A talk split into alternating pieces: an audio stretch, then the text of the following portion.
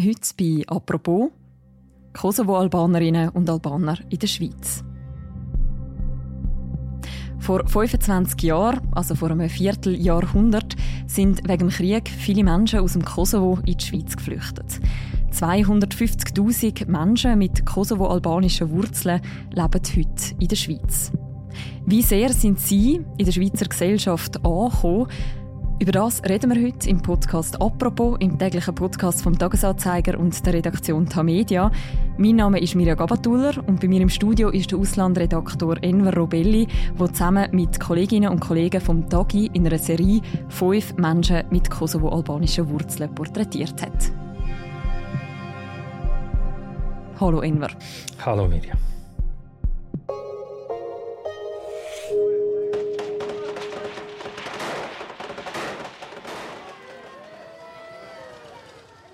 Es gibt die Berichte von Gräueltaten, von Vergewaltigungen und von Erschießungen. Abertausende sind weiter auf der Flucht, immer neue kommen dazu, ein neuer Ansturm auf die Nachbarländer. Enver vor 25 Jahren, das ist damals im Frühling 1998, ist der Kosovo-Krieg eskaliert. Kannst du uns noch mal mitnehmen in die Zeit? Was ist damals los auf dem Balkan? Jeder Konflikt hat seine Vorgeschichte und auch der Kosovo-Konflikt hat eigentlich schon Ende der 80er Jahre angefangen, als der damalige serbische Gewaltherrscher Slobodan Milosevic die Autonomie von Kosovo willkürlich aufgehoben hat.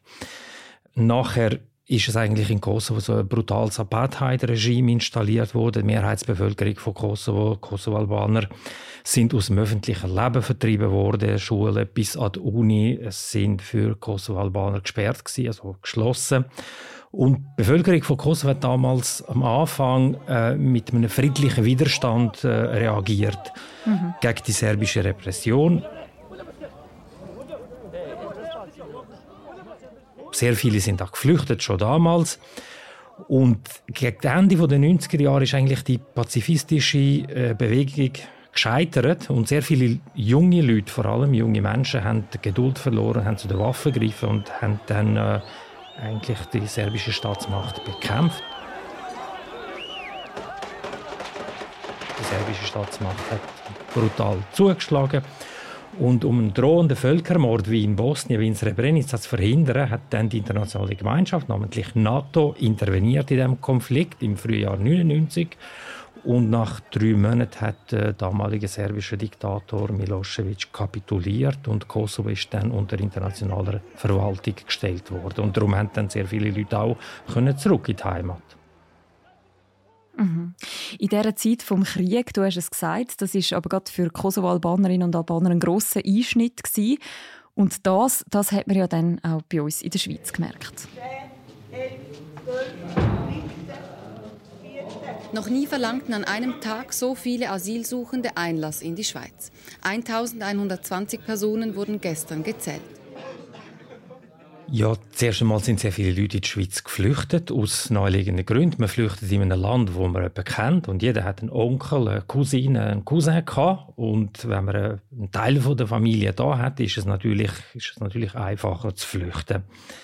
Dann äh, hat man eigentlich den Konflikt äh, gespürt in der Schweiz, weil sehr viele politische Aktivisten, vor allem junge Männer im kampffähigen Alter, die sind zurückgereist, also über Albanien, über die nordalbanischen Berge in Kosovo rein und haben dann eigentlich den bewaffneten Kampf äh, aufgenommen. Aber praktisch die ganze politische Führung von Kosovo, oder fast die ganze, wo äh, das Land geführt hat in den letzten 20 Jahren, sind alles so ein bisschen Albaner mit, mit Schweiz Hintergrund. Darum hat man mhm. dann irgendwie auch die Schweizer bezeichnet oder irgendwie hat man manchmal auch ein bisschen kritisch irgendwie von der, von der Swiss Connection in Pristina geredet. Und das sind alles Männer, die politische Flüchtlinge in der Schweiz äh, sind.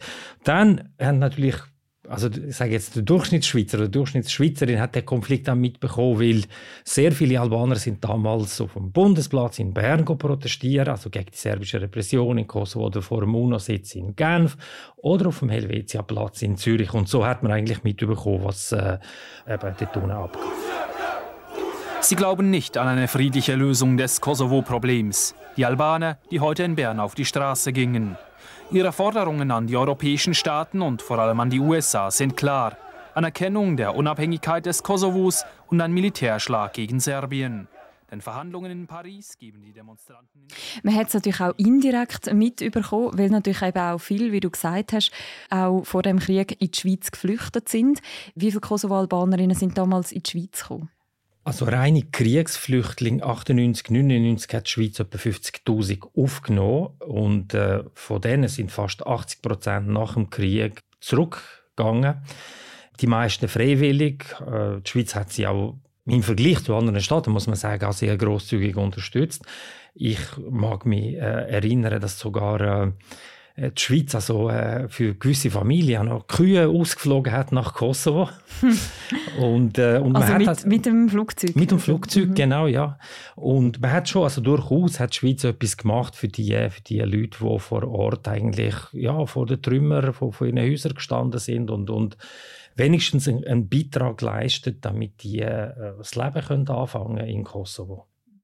Also man hat auch nach dem Krieg versucht, die Menschen wieder zu unterstützen, auch wenn sie wieder zurück in Kosovo sind.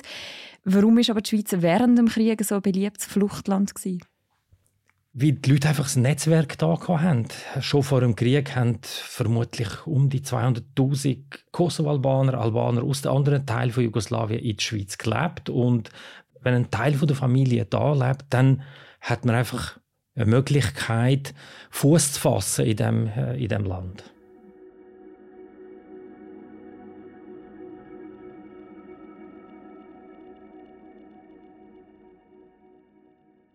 Ihr habt für eine aktuelle Serie mit fünf Menschen geredet, mit kosoalbanischen Wurzeln aus verschiedenen Generationen, die bis heute in der Schweiz geblieben sind. Einer von ihnen ist der Abdullah Hakkay. Er ist 1996 in die Schweiz gekommen. Wie erinnert er sich an seine Ankunft damals? Damals sind sehr viele junge Männer aus Kosovo in die Schweiz geflüchtet, aber auch nach Deutschland oder Österreich. Sie haben nicht in der serbischen Armee dienen, sie haben also kein Kanonenfutter wählen sie in den serbischen Eroberungskrieg in Kroatien und in Bosnien. Und einer von denen, der geflüchtet ist, eben, äh, der, ist der Abdullah Hakkay gewesen. Sein Asylgesuch ist damals abgelehnt worden. Das ist oft vorgekommen damals. Aber man hat ihn nicht können zurückschicken, äh, ausschaffen weil also Kosovo eigentlich kurz vor dem Krieg äh, gestanden ist. Es hat schon die ersten äh, Angriffe auf Polizeistationen in Kosovo gehabt damals. Aber offenbar hat man den Abdullah Hakkay da in der Schweiz in Ruhe gelassen, weil er geschafft hat. Also mhm. wer in diesem Land schafft, kann offenbar auch illegal bleiben. Okay. Also ich sage es ein bisschen überspitzt, aber wer fließig ist, kann eigentlich in diesem Land mehr oder weniger bleiben. Er ist äh, in dem Dorf geblieben, da in der Westschweiz, hat in einer Käserei geschafft, ist sehr fließig gewesen, ist im Dorf nie negativ aufgefallen, im Gegenteil sehr positiv. Und ich habe ihn vor Jahren mal getroffen und er hat mir erzählt, dass sogar der Dorfpolizist hat eigentlich gewusst, ich bin illegal da, aber sie haben nichts gesagt, weil er, wie gesagt, sehr fließig war und niemandem zur Last gefallen ist. Mhm. Hat er dir auch erzählt, was er damals als besonders schwierig erlebt hat? Ja, die Ungewissheit natürlich. Also er hat natürlich nicht können daran denken, Familie zu gründen. Er hat nicht können Familie besuchen in Kosovo. Also es hat schon unglaubliche Einschränkungen gehabt. Oder sagen wir mal, wenn er einen Unfall gehabt hat äh, im, im Job, also wäre es ganz, ganz schwierig, weil er ist eben ein Sans-Papier war. J'ai travaillé 12 ans sans papier. Das hat er dir auch erzählt. Er hat dir gesagt, zwölf Jahre lang hat er ohne Papier geschafft, schwarz geschafft.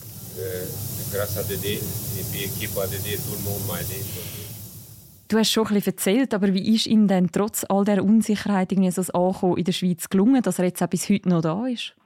Er ist äh, kurz vor der kosovarischen Unabhängigkeit, also Kosovo hat 2008 Unabhängigkeit von Serbien erklärt. Kurz vor der Unabhängigkeit ist er mehr oder weniger freiwillig ausgereist aus einem äh, familiären Grund. Also seine Mutter ist in Kosovo gestorben und er hat sich im Migrationsamt gestellt in Fribourg und hat gesagt, ich muss zurück nach Kosovo, weil meine Mutter gestorben ist und äh, eben zu, zur Beerdigung. Nachher hat er nicht mehr in die Schweiz kommen und was hat man da gemacht? Also es hat eigentlich eindrücklich, was dann in dem Dorf passiert ist. Äh, die Leute äh, haben eine Petition gestartet. Sehr viele Politiker haben sich für ihn eingesetzt. Auch SVP-Politiker, das muss man betonen. Und der Arbeitgeber hat einfach argumentiert, einen Käser findet man eigentlich in einem EU-Staat nicht so einfach Und äh, Hakai, also der, der, Flüchtling aus Kosovo, ist äh, ein Top-Käser, ein gut äh, ausgebildeter Käser und äh, den brauchen wir. Und so hat, hat der Arbeitgeber beim, beim Migrationsamt argumentiert und dann hat er eigentlich bei der Botschaft in Pristina, bei der Schweizer Botschaft in Pristina, das äh, Visum können äh, holen und ist dann in die, in die Schweiz eingereist. Mhm. Und ist er bis heute Käser geblieben? Ja, eine Geschichte mit Happy End und ich glaube, der wird dort pensioniert. genau. Was ist dein, dein schönster Tag oder der Tag, der dir in Erinnerung bleibt? Haben? Mein erster Arbeitstag. Ich durfte anfangen helfen. Bist, bist du bereit für das? Eigentlich nicht, aber ich habe mich schnell daran gewöhnt. Auch Mirlinda Fasliu ist in den 90er Jahren in die Schweiz gekommen, also etwa zur gleichen Zeit. Sie war aber damals noch ein Kind. Was ist ihre Geschichte? Äh, sie ist 1999 geflüchtet während der NATO-Bombardierungen gegen die serbischen Streitkräfte. Und sie ist in die Schweiz gekommen, weil ihr Vater schon da gelebt hat als sogenannter Gastarbeiter. Und sie ist eingeschult worden, aber das ist natürlich es ist in einem schwierigen Alter, wenn man so mit 13, 14, 15 in die Schweiz kommt.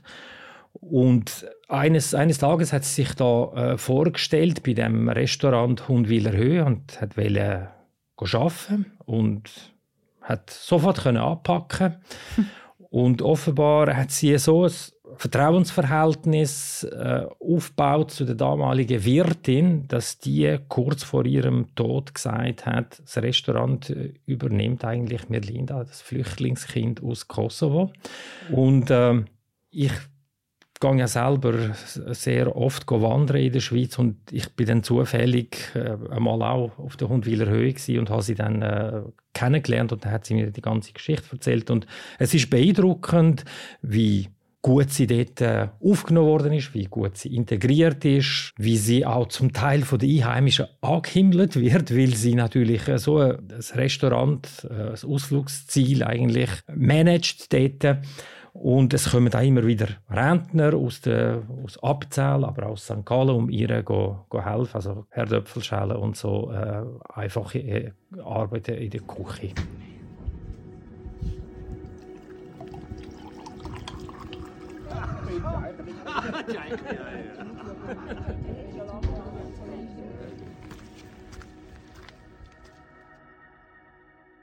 Das sind jetzt beide, so du erzählst, eigentlich wirklich Erfolgsgeschichten, kann man sagen, von Menschen, die in der Schweiz angekommen sind, die auch da geblieben sind.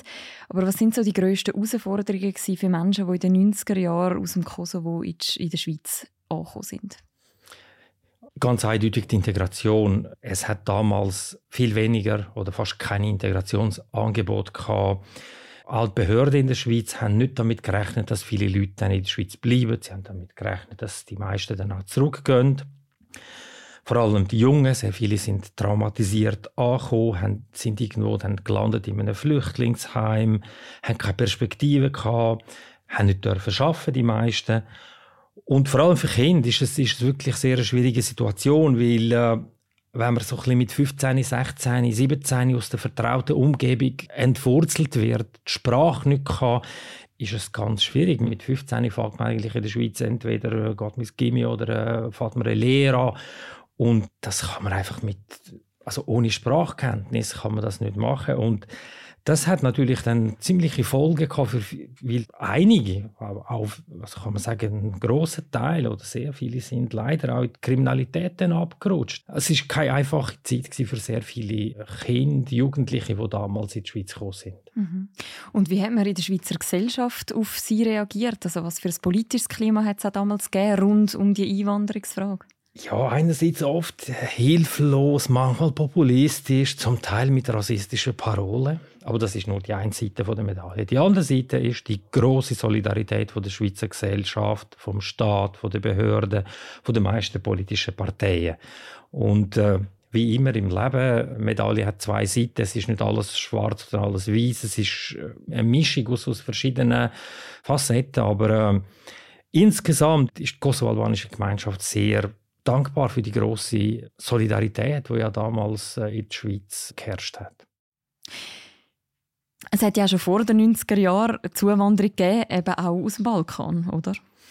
Ja, 1964 hat der Schweizer Bauernverband die ersten Landarbeiter im damaligen Jugoslawien rekrutiert und sehr viele sind natürlich auch aus wirtschaftlich rückständigen Gebieten gekommen, wie Kosovo. Und äh, die sind in der Schweiz gekommen und haben dann die Arbeit aufgenommen bei Schweizer Bauern. Und der Schweizer Bauernverband hat damals so eine Broschüre gehabt, äh, so wie ein Wörterbuch, wo man eigentlich den Leuten erklärt hat, wie sie sich sollen verhalten Arbeiten, im Alltag. Da gibt es sehr viele auch Bilder aus der damaligen Zeit, schön schwarz-weiß.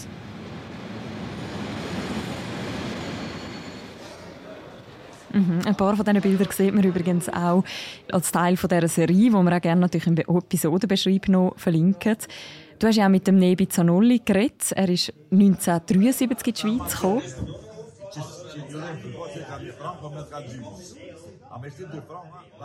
Wie erinnert er sich an seine Ankunft? Er ist mit dem Bus gekommen. Das erste Mal äh, eingereist ist er in Chiasso. Damals hat es äh, sogenannte grenzsanitarische Kontrolle gegeben. Also die Leute sind medizinisch untersucht worden, äh, ob sie gesund sind, vor allem wegen Tuberkulose. Also in der Schweiz sind eigentlich damals nur gesunde Menschen, kräftige junge Männer willkommen gewesen. Mhm. Und der Nebizanol hat dann erzählt, ja, dort habe ich dann nach dieser medizinischen Kontrolle habe ich äh, die ersten Spaghetti in der Schweiz gegessen und dann weitergefahren ist er mit dem Bus bis Zürich. Und in Zürich ist er in Empfang genommen worden von seinem Arbeitgeber. Und ist dann von Zürich Richtung äh, Freienbach im Kanton Schweiz, oberen Zürichsee, äh, weil dort seine Firma die Baracke hat für die sogenannten Gastarbeiter. Schon das Wort Gastarbeiter ist recht äh, interessant. Das hat man eigentlich aus Deutschland übernommen, weil in Deutschland hat man eigentlich den rekrutierten Arbeiter im Ausland nicht Fremdarbeiter wählen sagen, weil das Wort Fremdarbeiter ist historisch belastet gewesen und dann hat man äh, so das Wort konstruiert, Gastarbeiter. Und es ist noch lustig, dass man eigentlich Gäste lässt man ja nicht schaffen. In der Regel nicht. In der Regel nicht, aber das ist einfach äh, ist so eine sprachliche Notlösung. Mhm. Du hast gesagt, er ist damals in einer Baracke untergebracht worden. Wie muss man sich das vorstellen? Also wie hat er nach seiner Ankunft in der Schweiz gelebt? Wie hat sein Alltag ausgesehen? Er hat gesagt, schaffen und schweigen. Äh, und mhm. vor allem so der Alltag in der Baracke ist ganz schwierig Zum Teil haben die Leute auch keine Dusche gehabt und äh, der Nebizanol hat erzählt, er kenne Leute, wo, wo äh, am Bahnhof duschen sind für äh, zwei Franken. Wenn man ein bisschen Geld hat wollte sparen, hat man nur einen Franken eingeworfen und hat man müssen ganz ganz schnell duschen, weil das Wasser mhm. einfach nicht, äh, mhm. nicht genug rausgekommen ist sonst im, im Alltag, ich meine, sie haben einfach den ganzen Tag geschafft, zum Teil auch bis um 8 Uhr Abend sind todmüde heimgekommen, haben müssen kochen. Man muss sich das vorstellen, das sind Männer alles so ein aus patriarchalischen Familienverhältnissen gekommen. Äh, kochen ist eigentlich eine Aufgabe für Frauen die oder? Und sie haben dann alle, sie haben dann in der Schweiz müssen lernen kochen, äh, eigentlich haushalten und das ist, das ist natürlich recht faszinierend zu beobachten. Also Leute im Alter von, vom Nebi Zanoli, die in Kosovo zurückgeblieben sind, die können nicht kochen. Er kann noch kochen. Und das ist, finde mhm. ich, find ich noch faszinierend, so in der Entwicklung vom kosovarischen Patriarchat. Mhm. Die Arbeitskräfte, eben die jungen Männer, das hat man ja damals dringend gebraucht. So das politische Klima, das ist aber diesen Zuwanderern nicht gerade wohlgesonnen gewesen, kann man sagen. Ja, also ich meine, 1970 hat in der Schweiz fast eine Million Einwanderer gegeben. Fast die Hälfte sind Italiener gewesen, aber es sind immer mehr natürlich auch aus anderen Staaten gekommen. Äh, Jugoslawien vor allem, Spanien, Portugal. Und bei den Kosovo-Albanern sind, wie gesagt, sehr viele aus wirklich aus wirtschaftlich rückständigen Gebieten gekommen. Sie haben ihre Familie zurückgelassen.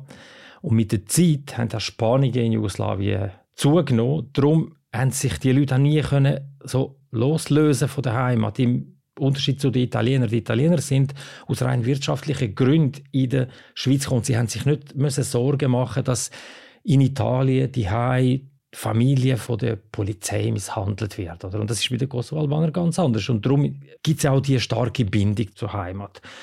Wie ich vorher gesagt habe, die ersten sind 1964 gekommen. Nachher hat der Schweizer Baumeisterverband gefunden, Wir brauchen auch sehr viele Bauarbeiter und haben angefangen, auch in Jugoslawien dann äh, Saisoniers zu rekrutieren. Die sind für neun Monate in die Schweiz gekommen, haben neun Monate geschafft, dann sind sie wieder zurück für drei Monate und haben dann gehofft, dass äh, im März der Arbeitgeber den Arbeitsvertrag nochmal schickt, also erneuert. Und meistens ist das passiert, weil äh, die meisten Kosovo-Albaner, die damals gekommen sind, sind äh, fließige Arbeiter gewesen. Das sagt der Schweizer Botschafter auch der damalig in einer Aktennotiz.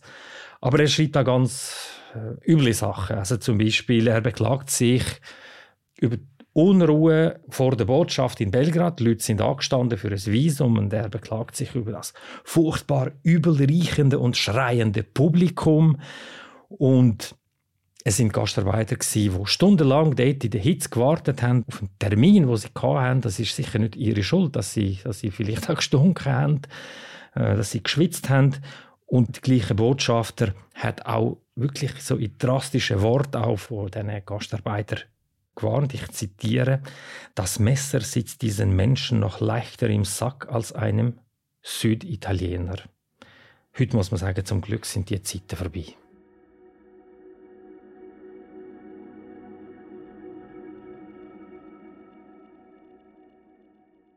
Aber die Ressentiments die haben sich dann natürlich auch politisch gezeigt, zum Beispiel mit der Schwarzenbach-Initiative. Ja, mit den ganzen Schwarzenbach-Initiativen, die gescheitert sind. Aber wenn sie angenommen wären, zum Teil wären ja bis zu 400.000 Leute, vor allem Italiener, äh, ausgeschafft worden. Also die müssen die Schweiz verlassen. Und ich muss sagen, damals haben die Frauen kein Stimmrecht in der Schweiz gehabt. Es war eigentlich eine reine Männerangelegenheit. Mhm. Wie stark hat das Klima später dann in den 90er Jahren, also wo quasi so die zweite Welle auch von Kosovo-Albanerinnen und Albanern in die Schweiz kam, ist, noch eine Rolle gespielt? Unterschiedlich. Ich mag mich einfach erinnern, dass der Konflikt in Jugoslawien, der ganze Zerfall von Jugoslawien sehr viele Leute bewegt hat in der Schweiz. Also die Leute sind auch in Zürich auf die Straße protestieren gegen die Belagerung von Sarajevo, gegen den Bosnienkrieg. Und auch während dem Kosovo-Krieg war die Solidarität gewesen. Natürlich hat es äh, am rechten Rand immer wieder äh, Initiativen gegeben, gegen Flüchtlinge, sehr viel Polemik. Ich mag mich erinnern, es hat einmal Initiativen gegeben, dass die Behörden Caritas unterstützen mit 100.000 Franken, um die Integration der kosovo-albanischen Familie zu erleichtern. Und eines Tages hat man auch in der ganzen Stadt Zürich Plakat gesehen, Kosovo-Albaner, nein. Das ist natürlich sehr eine fremdenfindliche Parole gewesen. Es ist am Schluss um 100.000 Franken gegangen, wo ein das Leben von diesen äh, Flüchtlingen hat können erleichtern. Mhm. Ihr habt mit verschiedenen Personen geredet, mit kosovo-albanischen Wurzeln. Wie erleben Sie heute die Reaktion der Schweizer Gesellschaft? Also zuerst einmal man spürt in der ganzen Gemeinschaft oder vor allem bei denen, die es geschafft haben, eine grosse Erleichterung, auch ein gewisser Stolz. Und es bleibt aber noch viel zu tun. Vor allem denke ich, dass viele Eltern mit kosovo-albanischen Wurzeln sehr gefordert sind, ihre Kinder zu unterstützen, den Stellenwert der Bildung zu schätzen, nicht immer von einem teuren Auto für, für den Sohn oder für die Tochter zu träumen, nicht immer äh, eigentlich an die große Hochzeit in Kosovo zu denken und dann in die Schweiz zurückzukommen mit der, ich sage es ein bisschen, ein bisschen polemisch, mit der importierten Brut oder importierten Ehemann zu kommen, weil meistens funktionieren solche Beziehungen nicht. Es ist, es ist ganz schwierig, Leute schnell zu integrieren. Und das führt auch oft zu Konflikten. Und da, da muss natürlich die, die kosovo-albanische Gemeinschaft sicher noch bewegen und hat viel zu tun. Mhm. So allgemein betrachtet, 25 Jahre ist der Krieg im Kosovo her. Wie sehr kann man sagen, sind heute Albanerinnen und Albaner in der Mitte der Gesellschaft sozusagen angekommen in der Schweiz? Ja, sehr sichtbar sind es natürlich Fußballer in der Schweizer Nationalmannschaft, aber auch in der, in der Politik, äh, vor allem auf lokaler Ebene. Jetzt ist vor kurzem noch in Luzern die erste Regierungsrätin mit kosovarischen Wurzeln gewählt worden. Aber man sieht auch sehr viele Leute, die Firmen gegründet haben, die bei den Behörden arbeiten, äh, zum Teil auch studieren. Und was ich sehe oder was, was mir auffällt, ist der große Hunger nach Erfolg. Äh, sehr viele Leute haben das Gefühl, sie haben jetzt eine große Chance und diese Chance packen wir an. Äh, wir wollen etwas erreichen und da spüre ich einen richtigen Hunger nach Erfolg. Danke vielmals, Enver, für das Gespräch. Danke dir. Wer noch die ganze Serie nachlesen und auch nachschauen die Porträts gibt es sowohl zum Lesen als jeweils auch als Video, der kann das gerne machen. Wir verlinken das auch noch im Beschreib zu dieser Episode. Und das war es für diese Woche mit dem Podcast «Apropos». «Apropos» wird moderiert von Philipp Loser im Wechsel mit mir, der Mirja Gabatuller und Laura Bachmann und der Tobias Holzer sind unsere Produzentinnen. Und die nächste Folge von uns, die hören ihr am Montag wieder. Bis dann, macht's gut. Ciao miteinander.